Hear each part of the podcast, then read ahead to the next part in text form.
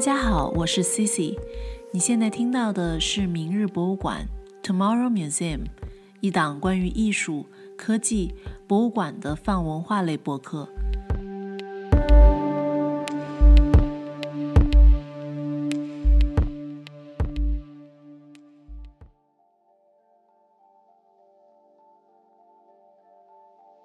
在创作中，AI 它扮演的是一个什么样的角色？他要先认识这个 image，那么他认知之后的结果是否跟艺术家想传达给他的这个呃结果是是否是一致的？其实中间还是会有偏差。如果你仅仅把就是输入一个文字或带了一张图片去生成一个结果，就你说这样就完成了一个艺术创作，我觉得它是完全不够格的。在这个对话中，AI 告诉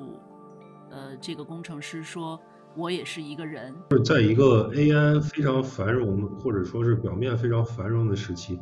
但是它底层仍然是由人类手工去为它做最基础的一个很必备的一个基础工作。我觉得进步并不是衡量人类，呃，就并不是衡量就是这个人性的唯一的标准。欢迎回来我们的节目，我们聊 AI，我们在聊什么的下半期。我们会接着 AI 创作的这个话题，继续聊聊创作工具和一些作品方向。那我们就聊聊创作吧。我想先从 AI Draw 聊起，呃，就是从去年开始就非常普及的这个叫 Text to Image 系列，当然还有很多 Text to Sound、Text to Video，呃，这个系列。但是我觉得接受度最高的就是 Text to Image 这个点，然后。嗯，甚至有很多产品化的 App 都已经呃出现。当然，作为比如说学生或者是老师或者是艺术家来说的话，可能还是用一些专业的呃专业的软件或者编程软件来呃创作作品。对，所以就是叫 AI 作画这个领域。目前就我们能接触到的这类 AI 创作工具有哪些呢？就是可以给大家一个小的普及吗？嗯呃呃，我可以先说一说，就可能我在这边能够接触到的比较多的呃产品，就一个，当然就是我们刚才有提到的 Mid Journey，就是去年三月份的时候开放内测的这样的一个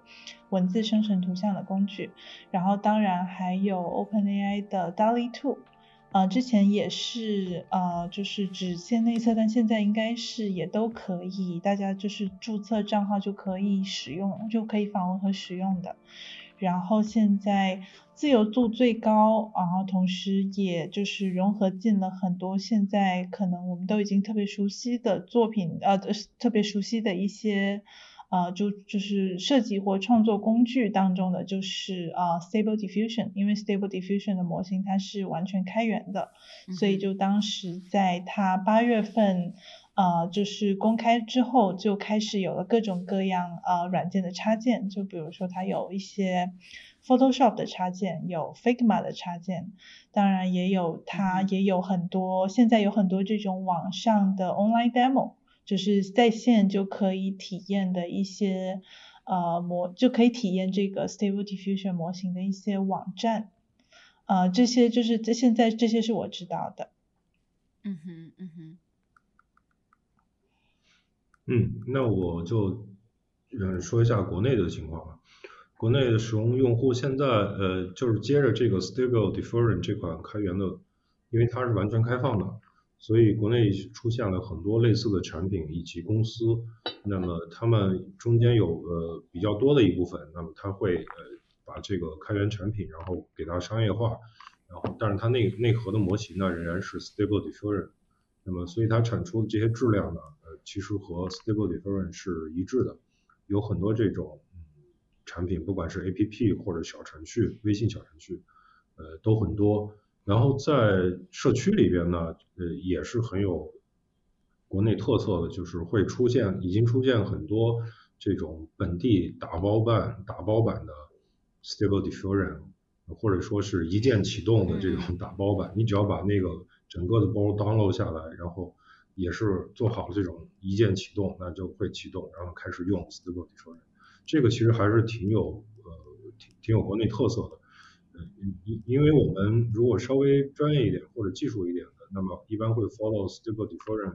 比如说现在最火的版本是 Web UI，就是就是软件层的这个版本，会 follow Web UI 的版本，然后去按照它的去做。但是国内呢会把这些，嗯，有一个群体会把这些全部整个打包 download，变成一个你 Windows 本地的一个软件，你只要启动它，然后就开始做，然后界面也都是有些经过了改造，有些是汉化等等这样来处理。那其实这些方式，呃，它在嗯国内传播的非常的迅速，也是也是起到了这个非常普及的这个作用。你说小程序就可以做到，嗯，相当于。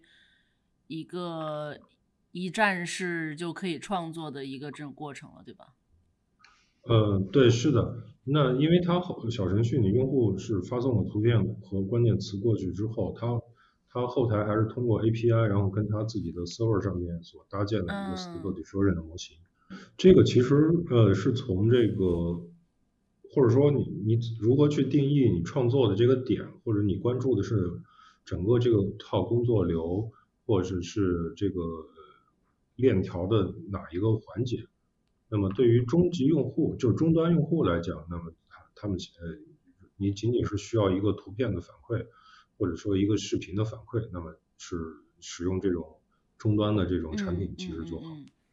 嗯，对，呃，就是说，如果说你是可能说对技术比较熟悉的。呃的社群的话，可能就是能够接触到，就可能比较还是说，呃就没有再经过这些层层打包或者层层包裹的这样的，就是能够直接接触到，就比如说 Stable Diffusion 它的这些呃最新的这些模型，它可能能够调用到的功能就会相对更加丰富一点。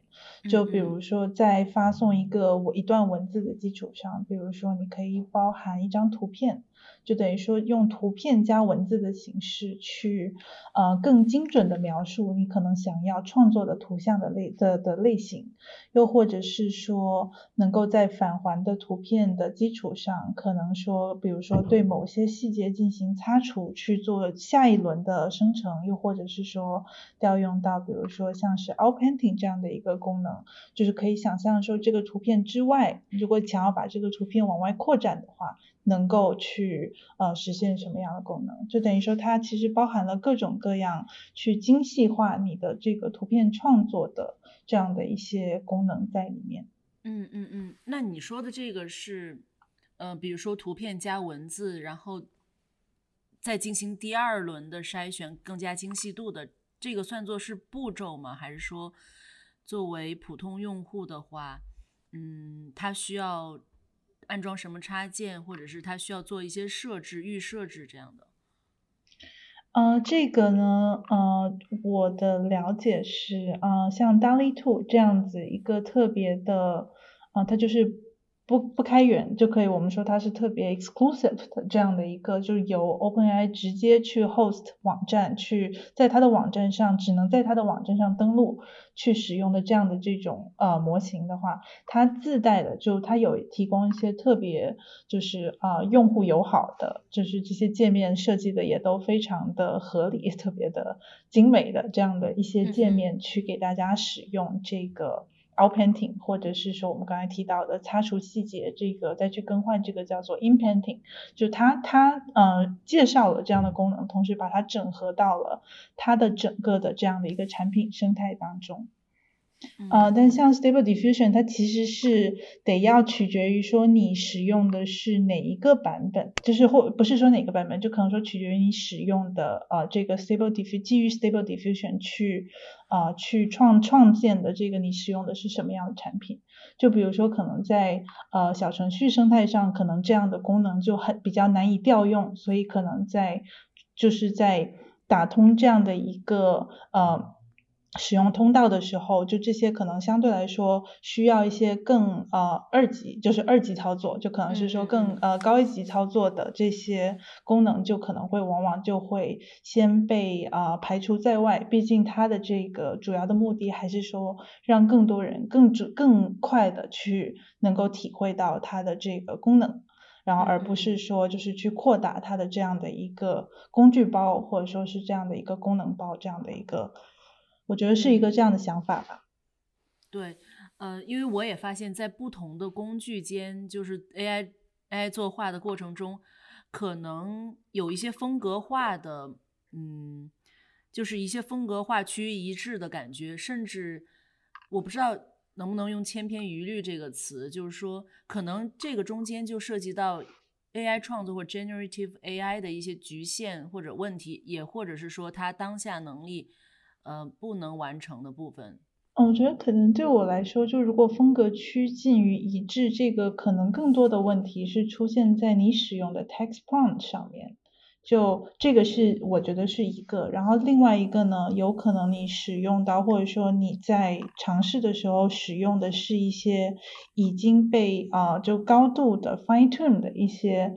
Stable Diffusion 的模型，就是说 Fine Tune 其实是说，你可以以某一些具体的风格的图片去对 Stable Diffusion 这样的一个特别呃，就是我们说它是 General Style，就是说它的风格其实没有什么局限，但是你可以通过一组啊这种风格特别明确的图片。就是说，你可以就是在它的这个模型上面去用一组图片，比如说我们就是说可能说服饰会风格的图片，你可能收集啊几十张、二十到三十张，你就可以对这个 Stable Diffusion 本身进行一个干预。然后你在这个基础上可以创建一个就是呃特别精精有精确呃风格产出的这样的一个改造版的或者说升级版的模型。那这样的话，不管你什么样的文字输入进去，那它都能保证说你输出的就是这个风格。就可能我觉得说，如果你得到的风格特别的一致、特别的相似的话，要么就是说你在文字输入方面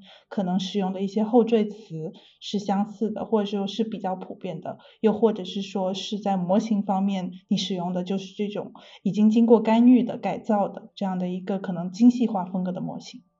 嗯嗯嗯。对，因为我自己在尝试一些呃方向的时候，我就会发现，就是在 text to image 这个领域里面，text 作为 prompt 已经成为了这个绘画起点的一个舵手，然后有点像是呃这个文本甚至大于结果的这种感觉，这是我的一个个人感觉，就是文文本精准到一个什么程度，然后。呃，这个过程好像不那么重要，然后结果也是，就是如果它是一个单纯对文本的反馈的话，我觉得意义又不大。然后就说我我最终的想要想要看到的图像，可能也并不是越精准越好，越具体越好。对，然后呃，有的时候你你你在使用一种工具的时候，你会感觉到这个风格化的限制，或者是或者是这个嗯模块的限制是。有一些嗯难以突破的点的。哦，你你刚才说的这个问题，我还挺有比较深的感触的。呃，因为前段时间刚好那么上课教嗯上课教的学生专业是油画系和以及是抽象艺术方向的。那么作为抽象艺术家，他在去作画这个过程，那么其实和使用 AI 工具这个过程有时候是相反的，就像你说的，他所强调的是一个意境，以及他刚开始要作画需要的呢，也是一一种感觉。呃，但是如果他使用 AI，他在使用 AI 作画的时候，在关键词的第一步的时候，AI 作画需要你这个关键词很清晰的，更像是一种指令，告诉 AI 你这个场场景里要有什么东西。然后什么东西放在哪里，是一个什么样的风格？嗯，但是呢，这个和做这种艺术创作的时候，可能在起点是并不是太一样的。这个我觉得可能重点是这个，就是你说的是不是文本大于呃图片，或者说文本这个作用？因为在前期这个文本或者说 prompt，我认为它是你和 AI 沟通的这个一个嗯界面，或者说一种。沟通交流的语言，所以后来我嗯在就是在引导纯艺或者抽象艺术家去使用 AI 工具的时候呢，那么我就是除了这种 text prompt，我试着给他们引入了 image prompt，就是一张图也可以作为 prompt，那么这张图你作为艺术家你就可以先画出来，那这个时候对于他们来讲，那么他使用他的一个画作或者说他先画一个草稿。比他用文字清晰的写出逻辑性很强的关键词来说，就相对来说会顺手很多。然后更进一步的话，其实如果比如我们脑波 这个发展了十发展了十几年，还是跟十几年前差不多的这个脑波 技术，如果能再进一步的话，其实对于这种艺术艺术类的创作，我觉得是很有帮助。那么直接提取他脑中的那个意象出来，因为是做设计产品，其实很明确，我有明确的目的，我画面里有明确的东西要表现。但是做艺术创作的话，这个工作流其实在跟 AI 作画对接的时候，还是需要一些呃有一些 trick 或者挑战的。那即便是使用了 image 作为 prompt，那么那款 AI 它要先解析这个 image，它要先认识这个 image，那么它认知之后的结果是否跟艺术家想传达给他的这个呃结果是是否是一致的？其实中间还是会有偏差。然后。对对对，呃，吴桐，你你想呃补充一些什么吗？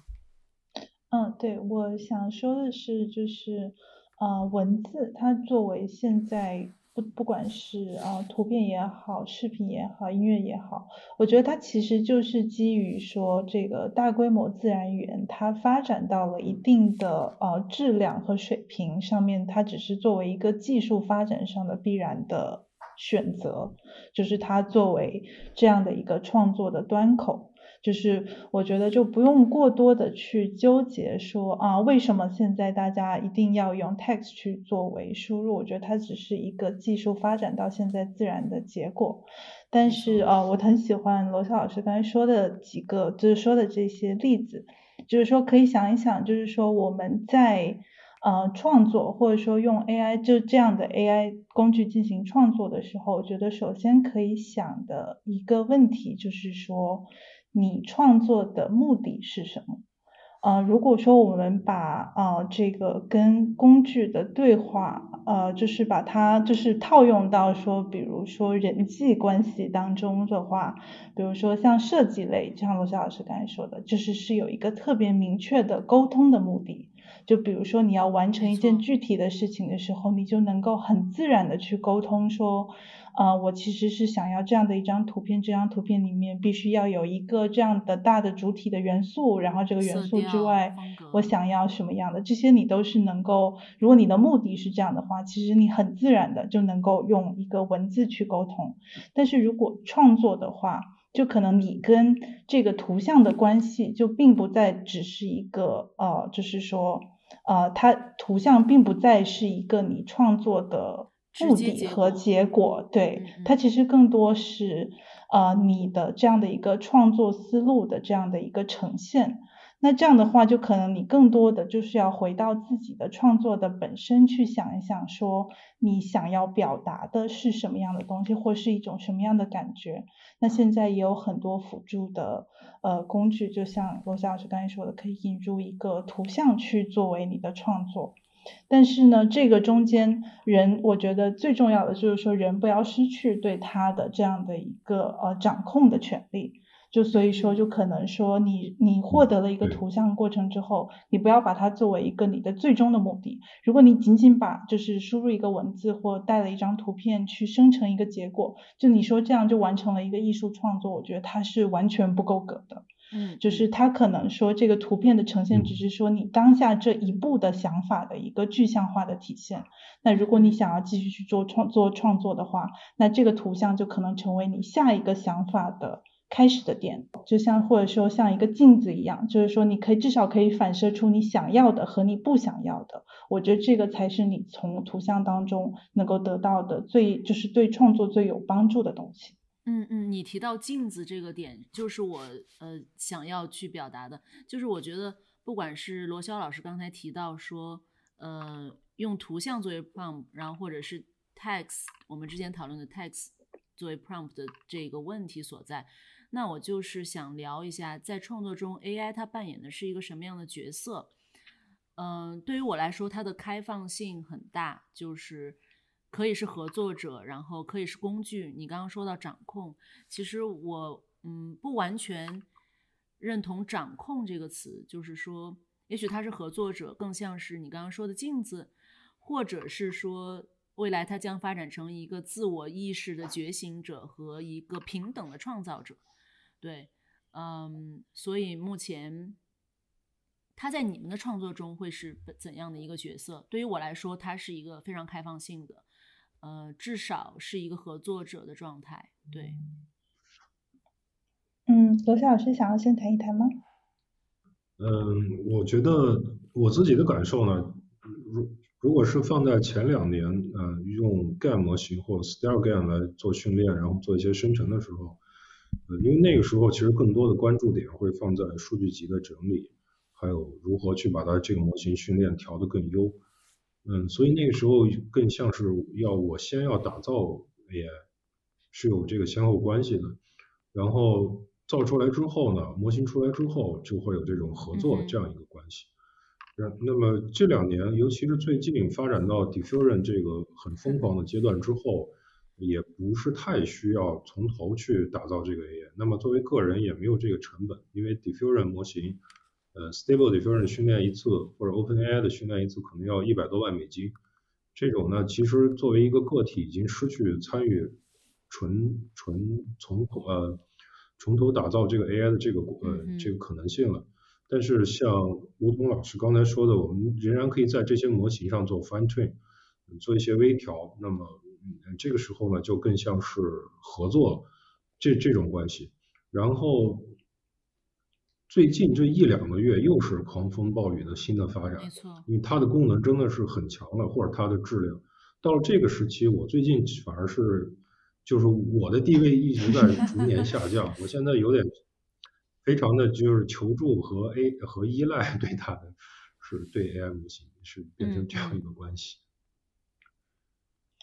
嗯那我也可以啊稍微聊一聊我自己的一些 呃就体会吧。呃，我首先就想要解释一下，说我刚才提到的说“掌控”这个词，就我觉得反我想提到的是，掌控并不指的是掌控这个呃模型本身，因为我觉得我完全接受并且拥抱这种在 AI 创作过程当中，就是啊，我经常用到一个词叫做 “let loose”，就是说就是去接受这种不确定性，因为我知道我面对的是这样的一个。呃，创作模式，但我觉得我提到的掌控更多的是对于呃，可能说我作品当中叙事这个方向的把控，就是说我必须要清楚自己想要表达的是一个什么样的故事，啊，我掌握的可能是说这个作品本身的这种叙事的权利，而不是说对于模型本身。对于模型的话，我觉得。在呃，我认为在不同的创作阶段，它和我之间的关系是不一样的。就比如说在最早期，比如说在想这个作品的，呃，可能做一些最早期的这些调研，或者是说做，呃，可能最开始起草它的过程当中，我经常会呃描述说，我觉得呃像这种呃 AI 的这样的工具，它像是嗯。夜晚旷野里的头灯，就是汽车头灯，就是它是在一个我完全未知的领域当中，尽可能的给我展示更多的可能性。就像是晚上你在一个完全黑的环境当中，这个头灯能够帮你尽可能的照亮，呃更远一些的地方，然后让你去清楚你自己可能是在呃在这个方向或者是在那个风格当中。我觉得这个是它前期的一个功能，然后但是到了中期和后期的话，我一个是当然创作的过程当中，比如说生成视觉啊这些，我当然会想要借助像是一种呃文字生成图像的工具。但有时候呢，我也会使用像 ChatGPT 这样的工具去做更多的，就是做这种充当一个镜子的这样的一个角色。就我希望它尽可能的从一个他者的角度给我去提供一些呃我所创作的内容，他是如何理解，他是如何解读的。在这个时候，我觉得就是这种这种呃反射，我觉得这样的反馈对我来说来说是非常珍贵的。嗯嗯嗯，对。然后，嗯，可能到了最后，我可能更多的就会想说，可能是对于细节的微调。那在这个时候，它可能更多的像是一个编辑，或就是一个像这种呃校对，这样的一个角色。比如说我对于某一些具体的表达，我想要有一些特别细节的改变的时候。我可能就会想要借助它去，啊，就是可能说修改一些措辞，又或者是说在图像上可能说进行某一些具体的功能的微调，这个是我整个的一个创作思路。然后这个就是我觉得它在我的创作过程当中，不同的阶段就会扮演完全不同的角色。嗯嗯嗯，我很喜欢你说的镜子和反射的这个点，因为我觉得，呃。甚至人类和人工智能之间可能也会是一个这样相互需要的关系，因为可能就是人类的限制也好，就是有一些局限认知的局限也好，那么通过人工智能或者我们最早在聊这个话题的时候是其实是机器学习，它所掌握的这种库，嗯，和它的容量是大于我们的，所以似乎。机器学习了一番之后，然后人类从机器学习的这个结果，或者是这种嗯结论中产生一些对自己的反思吧，就这可能是另外的一个话题。对，但是我我我很喜欢你你你对这个的形容和嗯和暗喻吧。对，嗯，目前。就是我觉得，因为我去参加了梧桐，我去参加了你的 workshop，然后我觉得非常非常有收获，对，然后希望以后能够多开这种 workshop，对，嗯，所以现在其实已经发展到说 text to image，然后 text to sound，text to cinema。上次我参加你的 workshop 是一个 text to video 的这个一个探索，对，那目前 text to video，呃。发展到了什么样的一个呃能力了呢？嗯，text to video 的话，现在呃，首先它最呃本质上其实就是在 text to image 的基础上，就是能够呃连续不断，就是能够连续的，比如说就是下一帧是拿上一帧生成的这个图片去作为视觉的参考，同时配合说当前的这个。呃，输入的文本，然后去进行这样的一个场景之间的转换，然后同时去保证它产出的这个呃 video 它的这个整体的风格的统一。当然现在呢，我呃我自己知道是有几种，我我觉得应该是三种主要的做法吧。第一个呢，就是通过啊单纯的文字或者说文字加图片的配合，然后去连续不断的从第一帧开始往后去生成指定帧数的视频。这个是呃就这个视频就等于说你你设定了大概说这个视频我想要一千六百帧，那这样就会生成一千六百张图片，然后最后它把它串联起来，就成为一个有一百一千六百帧。的这样的一个视频，这是其中一种做法。第二种做法呢，呃呃，英文应该是叫 interpolation，这个我还不太清楚说要怎么去翻译。啊，它的做法就是说，是差值是吗？嗯。嗯，通通常翻译成差值。又学习到了一个新的 新的名词。呃，就它的主要的做法是，嗯，你先啊，比如说你先设定了。呃，我在这边举个例子，就比如说五个不同的文字输入，就 text prompt，呃，然后呢，它首先会根据这五个 text prompt 去生成五张照片，五张图片，然后呢，他在呃，就是把这五个图片就是排一个顺序，然后从第一张图片过渡到第二张，再过渡到第三张，过渡到第四张，到第五张这样子，这是第二种做法。呃，然后第三种做法是现在我觉得可能产品化相对好一点的，就是说对于一个已有的视频进行风格的转换，就是我们呃说的呃 video video to video。就这个其实更多的叫法是 video to video，就是说你有一个原有的视频，可能是说原有大概是一到两，就我们就说它是一个两分钟的视频吧，一个两分钟的视频，然后你用文字去呃描述说你想要的风格是什么，比如说它本身是一个就是一个可能说是相机直拍的这样的一个视频，但是你想要它变成一个插画风格的视频，你就用文字去描述，然后它就可以做这样的转。换，就是逐帧的去进行转换，然后就产生出来一个呃时长相相同的这样的一个两分钟的视频，就是可能它保有了原有视频的呃呃这个呃构图和这个呃人物或者说人或者物的这样的一个动态，但就是在整个视觉风格上做了这样的一个转变，就是这三种。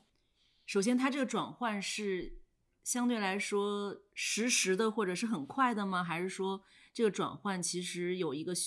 像我们常规思考的有一个渲染的过程，甚至是很长的一个过程呢？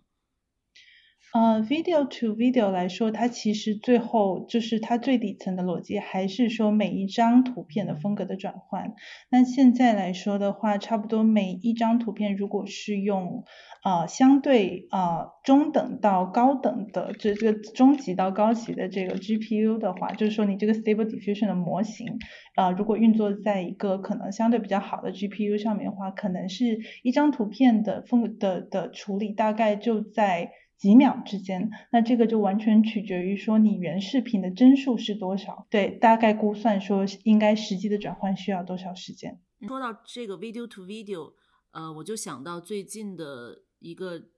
也算是一个革命性的产品，就是 Runway 这个公司，他们做的 J One，其实也就是说，嗯，同类的产品还有很多，对吗？也这也是一个未来的趋势。呃，就我其实到目前来看，我觉得 Runway 的这个 Gen One 它是至少说整合的最好的一个呃一个产品吧。就它的它的这个本身的架构其实还是。啊，这个 stable diffusion 的 text to video 的这样的一个风格转换的做法，但是我也稍微读了一下，他们就跟这个 Gen One 一起发表的这个 paper，就等于说它其实是在这个基础上，其实也做了很多的呃这个改造和升级。因为我自己对于就是最开始的这种呃 video to video 的转换，其实我意识到的一个问题就是，它在每一帧的这个风格转换当中，它的一个技术难点是，它难以保证说下一帧跟上一帧之间能够它的这个，比如说我们转换人脸吧。或者说转换一个具体的呃角色，在这样的一个视频当中，他很难保证说这个风格的转换是很无缝的，或者说很一致的。就是你可以总是能够感觉到一些非常跳帧的这样的一个感觉。我看了一下他们的 paper，他们其实有说在呃他们有就是对于这个方面有进行了一些优化。而且他们本身其实跟这个 Stability 的 AI，就是这个 Stable Diffusion 的公司啊，其实合作，就是他们的这个关系还是挺，就是他们的合作还是挺深度的。所以我觉得就是他们是目前来说，我觉得整合的最好的。就是你仔细看他们的每一个功能，其实都是符合就是我们知道的 Stable Diffusion 它能够做的一些事情。只是说他们更新这些的速度特别快，而且他们的这个产品的这个宣传 video 做的特别好，所以就是非常产品化，然 后接受度很高，然后觉得呃甚至即将要取代。或者是挑战 VFX 这个行业了，是的，确实是这样的。嗯，罗霄老师呢？你最近玩了吗？呃，Runway Runway 战一的好那个邀请码，我一直还没有等到。呃，Runway 其实它更像，它现在的发展趋势更像是来做工具和软件，然后把底层的这种 AI 模型或者算法来封装起来，因为 Runway 您二位肯定是背后有很深的渊源，所以比我更加的了解。那么我对他的呃认知也是，就是他对于他是有很强的这个呃设计师和艺术家的基因在里边，或者说交叉专业的基因在里边，所以他做出来的工具，那么在于使用上来说，呃，他就又具备了最前沿的技术能力，但是又又同时会往会考虑艺术家和设计师的使用习惯，然后视频 text to video 或者 video to video，我昨天刚好昨天晚上我那堂课刚好是在聊这个是 AI 视频的制作，最近刚好出了一段大火的一呃 AI 动画制作工作流程的这样一个教程，也有一个视频，这个这个动画叫呃石头剪刀布，那么是国外一家公司，一家做视频，呃以以视频拍摄为主的一家公司，那么他们出的一个工作流程的介绍，他在里边结合了前期拍摄，呃嗯那个模型的定制的训练的数据集呃的受提取，呃以及中间模型的一些算法的一些小的点改造或优化。然后还包括后期的一些，比如说达芬奇里的有一个插件叫 Deflicker，像这种后期插件的应用等等，从头到尾全方位的来改善。嗯，刚才吴彤老师提到的，在 AI 视频制作里边经常会遇到的这种抖动的问题。嗯，那么这种完整的工作流，其实是呃，它就是它这个教程出来之后。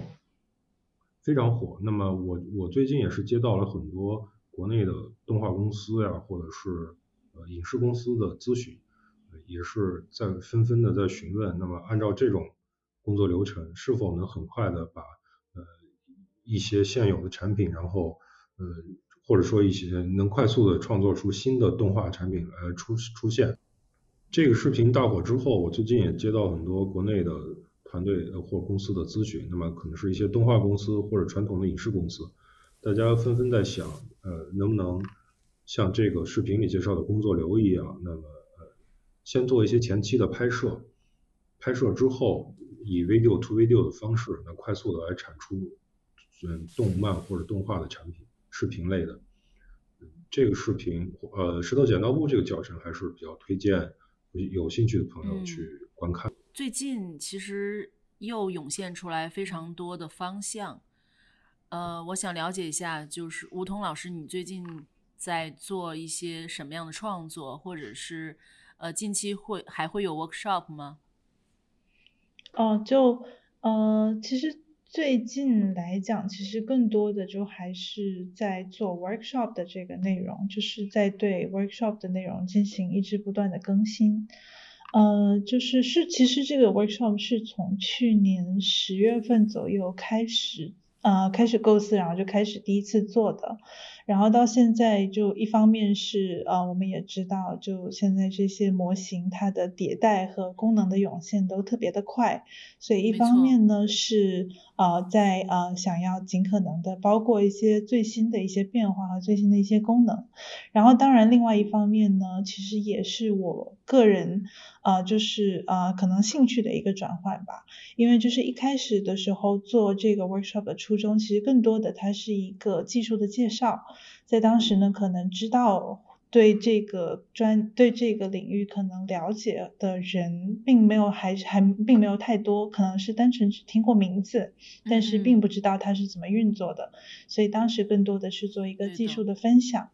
但是到从今年开始呢，我自己呃的偏向我也就发生了一些变化，同时也是我也意识到说，就其实这个东西它在慢慢的有更多的可能说非技术社群想要去参与它，就和和就像我刚才说的，想要去探索说怎么样从这样的一个新的创作途径去呃去重新构建属于可能一些比较非呃技术相关社群在这。些在这个这个领域的一个叙事的一个权利吧，就或者就我们说 narrative，对不对？嗯嗯。然后，所以现在这个创这个工作坊的方向更多的就还是希望能够接触到一些具体特定的创作团体，就比如说呃做呃。呃，非呃非虚构电影的，就是可能说更多的是说做纪录片的朋友，又或者是说做诗歌创创作的朋友，就这样子，就是能够有一些希望这个能够走到一些更具体的创作团队当中去，创呃创作社群当中去，然后就想要通过这样的一这样工作坊的一个机会，一个是说向他们展示一些呃创作故事的可能性，但更多的也是想要嗯就是。呃，就想要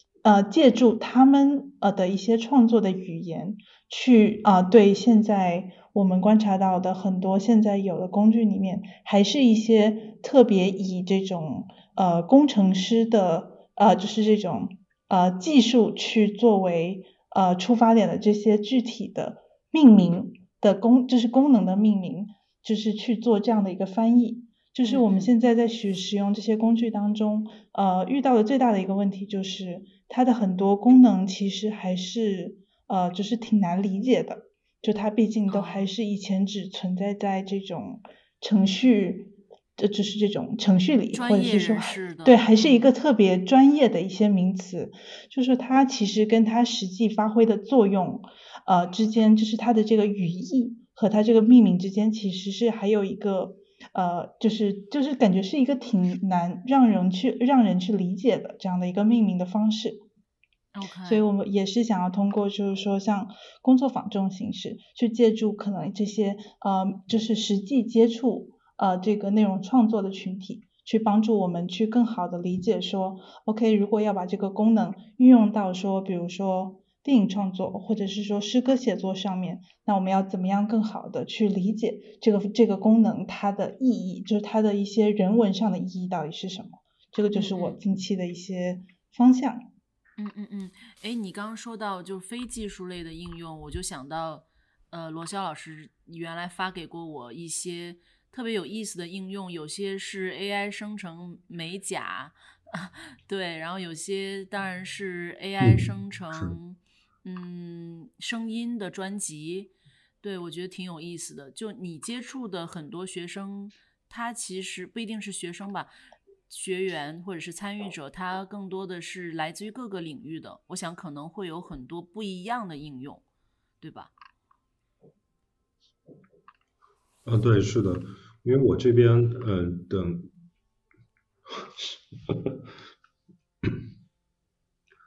呃，对，是的，呃，他们确确实是各行各业的，那么做影视啊，呃，做传统的画作呀，或者说是做教育，嗯，有做数字媒体的，那么也有策展，或者说做建筑，呃，其实各行各业，所以他们会自己去吸收这些呃 AI 的这个工具，然后从他们自己的领域里把它，在我看就是能把这东西用出花来，挺好的。是好的，好的，嗯，是因为我看到最近其实已经呃，AI 不仅仅是说我们现在更多的讨论的它是合作者或它是工具，呃，一个创作的工具。那么其实现在我有看到很多已经是 AI 创作者，他以一个创作者的身份亮相，或者是有一些。媒体杂志，他已经聘请打引号的聘请了 AI 作为他们的主编，就他们是一个虚拟的人，然后是 AI 是他们的主编。对对，这个时候其实已经有一些人类属性了。然后当然，我不知道这个这个媒体或者这个杂志会不会是以他们的这个 AI 主编创创造的内容为主呢？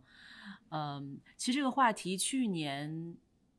年终的时候吧，可能就有本来就有一个谷歌的一个工程师，然后他好像是跟他公司的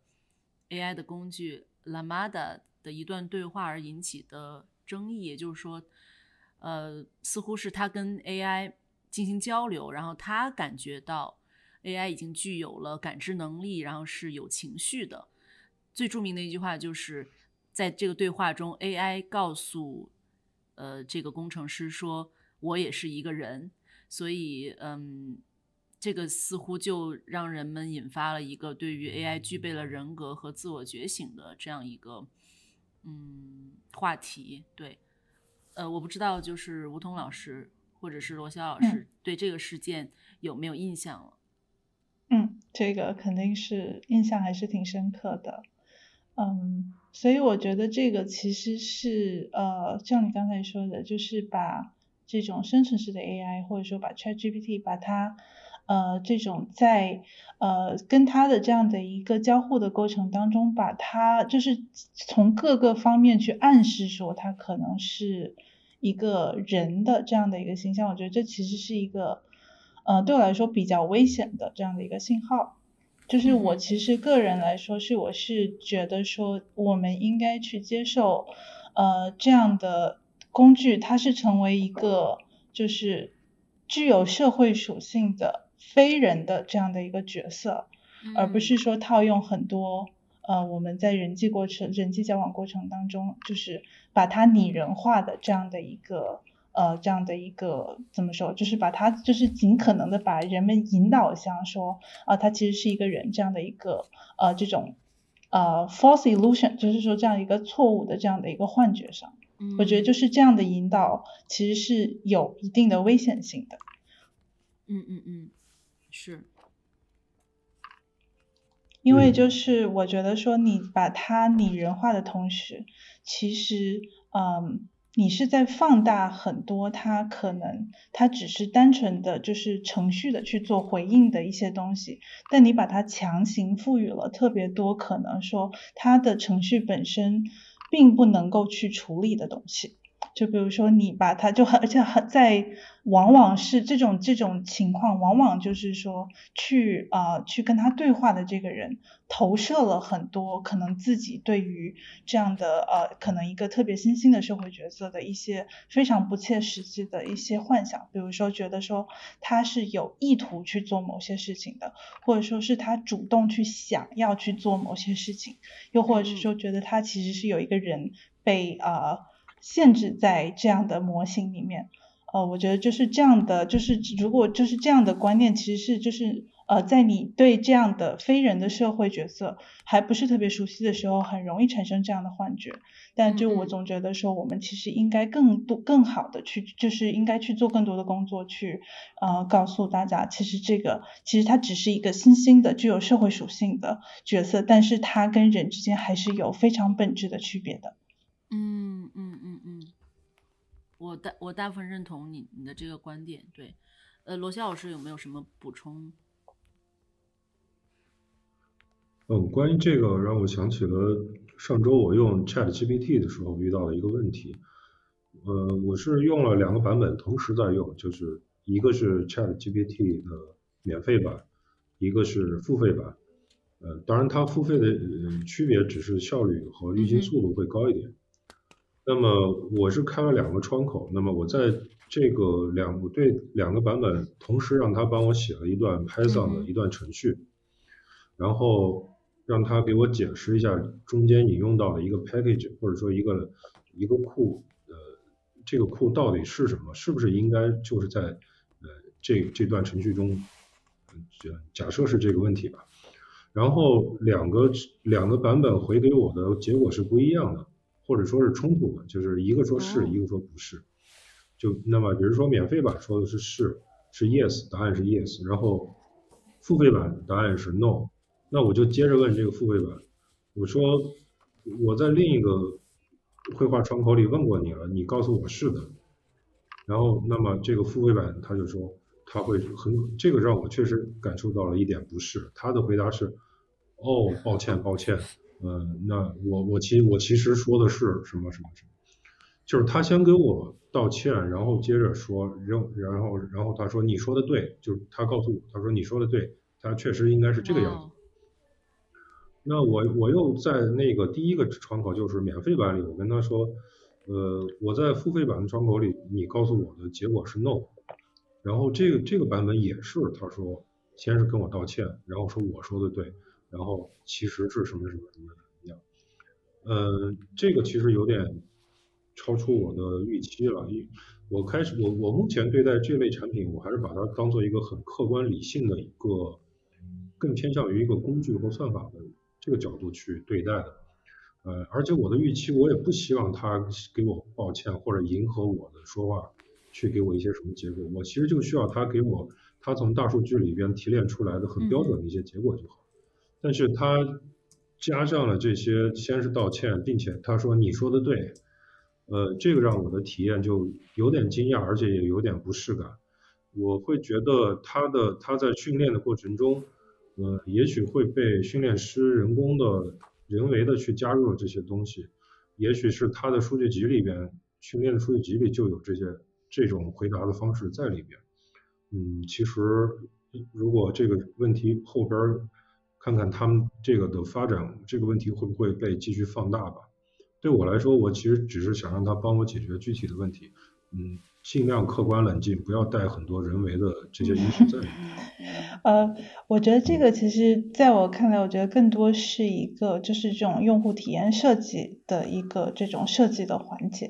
呃，就是我在接触这些呃对话式的这种 AI 工具工具的时候，我能够察觉到就有几点，一个是。呃，他非常善于妥协，这个是一个呃出场设定。然后另外一个呢，是他永远不会主动的结束一段对话。他的设定就是说，无论你说什么，他都必须要往下去接去回答你。就算他是并没有一个具体的回答，他都必须要去编造一个，或者是说给一个特别特别模棱两可的答案。但是他就很难直接说，啊，我并不知道这个事情。呃，这个是另外一点，然后第三个就是说，他会引用特别多，就是人类对话时候的一些习惯和语气，比如说请。好，谢谢啊，对不起，就这些词，我觉得其实这个就是说，呃，人类语言，特别是我们都已经同意说这些，我们已经就是啊同意了这样的一个这种啊对话的环境，就是它是预预利用呃使用语言，就使用语言作为媒介去进行交流的时候，就你很难避免，就是说，因为语言毕竟它的包容性这么强，它就在除了说回答一些具体的问题的同时，它就会不自觉的带上很多这种日常生活对话当中的这种语言习惯，而且又加上像我刚才说的，一个是非常善于妥协，另外一个是说永远不会结束对话，这两个特特性，我觉得其实这就是一个就是用户体验设计当中特别具有迷惑性的这样的一个特征，就会会会。引导人总会觉得说啊，他其实在对面是一个特别温顺，或者说是一个特别乐于帮助你的人。嗯嗯嗯，还很友好，对，啊对，是是是，呃，我觉得这个这个话题值得值得值得深入探讨，而且可能它也是一个普遍性的一个未来会探讨很多的这种话题，包括你说的自我觉醒也好，它是一个开放性的呃问号一个问题，或者说你刚刚提到说是也有一些危险性在里面，对，呃，它跟人之间的。距离或者是差别，嗯，在人格上，在情绪上，呃，在经验上会有多大的区别？会不会更靠近？还是我们就像科幻电影里面有一些世界观，是我们会变成他的对立面，还是说是一个永远的合作者、朋友这样的？对，所以我觉得很难讲，就很难讲，然后也很难，嗯，说清楚，就是在在。一个时间限度内说清楚。我最近就看到一个很有意思的项目，他把，呃，他把 AI 的这个话题拉到一百年之久这样一个维度，对，然后它是斯坦福一个叫 AI 一百的一个项目，对，它每年好像会出一个报告。我觉得就是在一个，嗯，就是我们说迭代非常日新月异的一个技术层面，或者是这样一个伦理层面。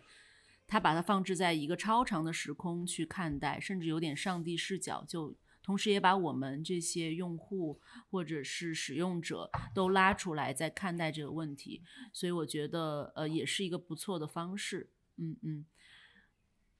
对，嗯，就接着接着你这个呃提到的这个。呃，刚才提到的这些来说，我觉得现在很多的问题的产生，其实是因为就是大众接触这样的 AI 工具，其实才是刚刚开始接触。而且主要的这个交互的媒介就是语言，就是 text。对对。我觉得 text 其实更多的就只是说这个呃模型它本身一些的一个，我我我觉得说 text 对我来说只是像是一个接口，或者说只是单纯的一个切片，就可能从这样的一个切片去看，也许它跟我们很多人类的呃，你就说它体现了可能是说相当于或者说超出了人类智能的一些呃完。完成了一些任务的能力，但我觉得就随着也许之后，我就的就是我觉得之后，当这些切片、这些接口越来越多的时候，这样的一个可能飞着它一些就是跟人类完全不同的属性，才会渐渐的开始显现出来。所以说，就是一百年，我觉得是一个特别好的一个维度，去对抗这种可能瞬时能够带给你带来的这种你觉得可能说它和人相似的这种冲击感。嗯嗯，没错没错，对，嗯，罗夏老师有补充吗？哦，我刚才在想一个词儿，嗯刚才提到了 AI 具备了人格，我前两天在哪个微信群里看到的，是叫 算格还是什么格？大蒜的蒜。就是一个嗯，也是很很有梗的这样一个新的词儿出现。嗯嗯哼，是，嗯，对，我们今天聊了呃 ChatGPT，然后从 ChatGPT 聊出来很多话题，然后还有就是 AI 创作，这个跟我们三个人都有关系，一个群体都有关系的一个创作方式，新的一种媒介。对，然后我们又把眼光放远去。展望一下我们所能看到的未来吧。对，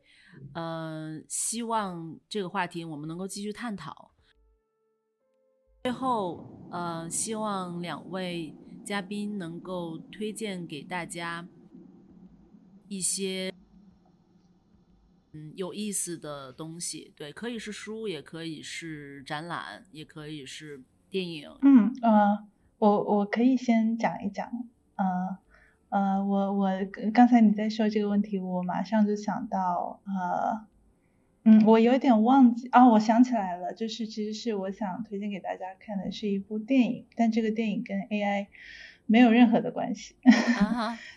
这个是一部呃，其实是一部纪录片，其实感觉其实它的在国内的知名度应该也挺高，叫做《中国梵高》。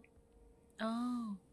中国梵高，他其实就是讲的是这个深圳大芬村的一个画家，就是深圳大芬大芬村，它是一个呃，就是呃，就是做仿画特别有名的一个地方，就是这里的工人，他没有任何的美术训练基础，也没有任何的就美学的熏陶，但他们的工作就是日复一日的去重复临摹梵高的画。就所以说，他们这个叫梵高村，也是这样，它的一个另外的命名。然后这个电影它其实讲的就是这样的，其这样的一个，甚至都不能说是画家，都说就他们都叫他画工，就是这样的画工，在画了呃梵高画了二三十年之后，突然萌生了想要去看呃梵高原画的这样的一个愿望。然后还有包括说他在这个不断的临摹当中去。呃，去觉就是呃觉醒吧，应该是觉醒，就开始产生了对梵高这个人的好奇，想要去探索，说他画这些画时候，他看到的世界是怎么样的，和他心中所想的东西到底是什么？我觉得我在看这部呃这个纪录片的时候，我觉得他给了我一个特别好的一个角度去想说，呃 AI 到底会不会取代人类这样的一个问题。因为呃，我们之前有讨论到说，有很多种不同的说法，一个是说，呃，二零三零年人工智能将彻底超越人类，呃，就是或者说有人觉得说，呃，人才是创作的主，就永远都是创作的主体。我觉得这样的讨论其实本质上他们有一个暗示，就是说，呃，进步的才是好的，或者是说，呃，人类永远应该是进步的，这样就是人类，呃，就是总是把这个人工智能跟人类放在同一个维度去比较，我觉得可以想一想说，嗯，就是人类，嗯，不好的，或者是说我们觉得说在现在这样的一个尺度上落后的，或者是说软弱的，或者是说并不完美的那些东西，它们的意义到底是什么？就是在这个语境下面，它存在的意义，呃，对我们来说是什么？我觉得就是。呃，这个方面的思考，呃，对我去给自己找一个这样问题的答案，呃，比较有帮助，所以推荐给大家。嗯嗯嗯，哎，这个让我想到，我好像很早年间看到一个纪录片，叫做《High High Tech Low Life》的。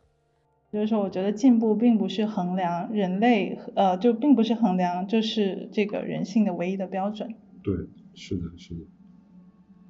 High 嗯 high tech no low life 其实就是所谓赛博朋克这个大文化下边的高科技，但是人的生活质量和生活现状是有一个反差感。嗯，然后呃，刚才讲的这段呢，或者说让我推荐的话，我我倒是想想到一个群体，是像呃不是希望啊，就是推荐大家有兴趣可以去关注一下，就是在人工智能整个这个产业链从上到下，呃，那么在最底端的做数据集标注的这个群体，我们知道咱们的人工智能所有的模型都要先训练，训练就需要数据集。但是数据集并不是说，比如说图片数据集，并不是把所有的图片都规整在一起就可以了，要对数据集呃做各种的处理。那么其中一项工作就是标注，标注那就比如说你收集了呃一些狗的照片和一些猫的照片，但是那你就需要人为的在照片上面每张照片上面都要标注这是狗或者这是猫。那么这个标注过程呢，会有什么人去做呢？在嗯，比如说，呃，通常这种数据集标注的公司，那么它会下一直下沉到村子里，就跟刚才的这个所谓的画家村或画师村有数据民工是吗？下沉到村里，是的，是的，没错没错，下沉到这些地方，然后那么呃提供简单的电脑，然后简单的培训和操作，那么就是，然后由当地的人那么来。嗯，外包给他们，然后他们去做数据标注。所以其实你可以想象，现在非常精美的一个模型，或者说是 Chat GPT 给你的一个你觉得精妙绝伦的结果，它在最初的时候很可能是某一个国家、某一个村子，而且可能不是那么富裕的村子里边，某一个大叔或大妈 在农闲的时候给你点了一下鼠标或者勾选了一下标注，然后成千上万的这样的积累，然后才。反过来推到了现在这样 AI 的一个发展，那么它又像是最底层的数据标注，现在也有用 AI 来标注，那么这就有点有点圆环套圆环的这种概念在有点衔尾蛇的这个感觉了。是，嗯。为什么一个猫和狗的照片不能用，比如说 image detection 这种可能已经发展的较为成熟的东西来把它检索归纳？就整理，这不是一个就是很简单的统筹工作吗？哦，我我举这个例子就是 image detection，它在发展的时候，它的数据集是怎么来的？就是那么就是需要需要标注出来，所以它才可以。对对对，现在其实那么还是还是有，因为不同模型的发展，它需要的数据集各种不同的标注的方法或者种类在和行业都是有区分的。但是这个群体呃其实还是。我觉得还是挺值得关注的一个群体，也有也有朋友在拍这些的纪录片的。因为有的时候你想要使用的呃特定的这种数据呃这种 image detection 的模型，它的开发和使用成本甚至是要比你去外包给这样的数据民工群体来的贵的。就就反而说，人工在这个环节之，在这个环节当中，反而是一个相对呃更物廉价美，呃物美价廉的这样的一个选择。所以，对，救命啊！是的，就是在一个 AI 非常繁荣，或者说是表面非常繁荣的时期，但是它底层仍然是由人类手工去为它做最基础的一个很必备的一个基础工作。我们来关注这样一个群体，然后未来可能会有这样的纪录片去探讨这个话题。对，是就是关注这个群体吧，就是推荐一下，因为刚才那个达芬村的时候，我忽然也想到了这个群体。